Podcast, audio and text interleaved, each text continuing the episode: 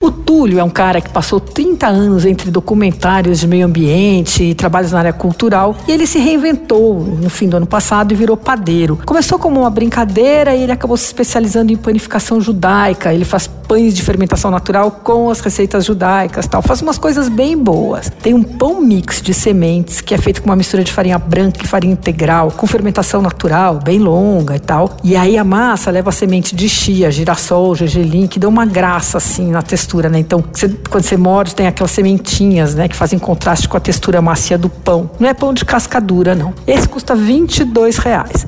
Ah, aí tem uns pãezinhos também, mini. Parece uma cara de uma mini pizza, assim, que ele chama de pletzales. São uns pãezinhos de cebola com semente de papoula.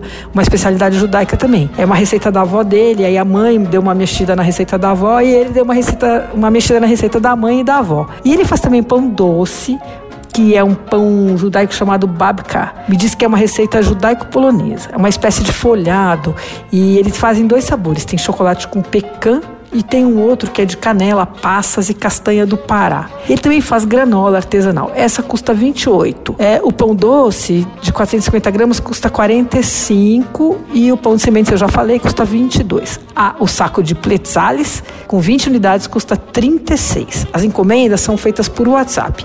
Anota 994510098 ou pelo Instagram que é arroba pão do Túlio tudo junto. Você ouviu? Fica aí. Dicas para comer bem em casa com Patrícia Ferraz.